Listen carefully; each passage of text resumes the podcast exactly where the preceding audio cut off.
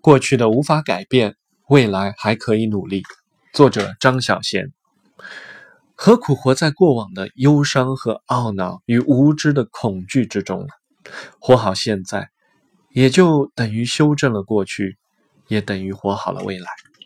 时间从不为任何人停留，美好的回忆却永留心中，直到时间的尽头，崩溃愈合，崩溃又愈合，再努力活得比昨天好，然后渐渐变了。这就是我们的生活吧。只有活得好，所有眼泪才值得；只有活得好，离开的时候，我才敢说我还好。我总算没有虚度。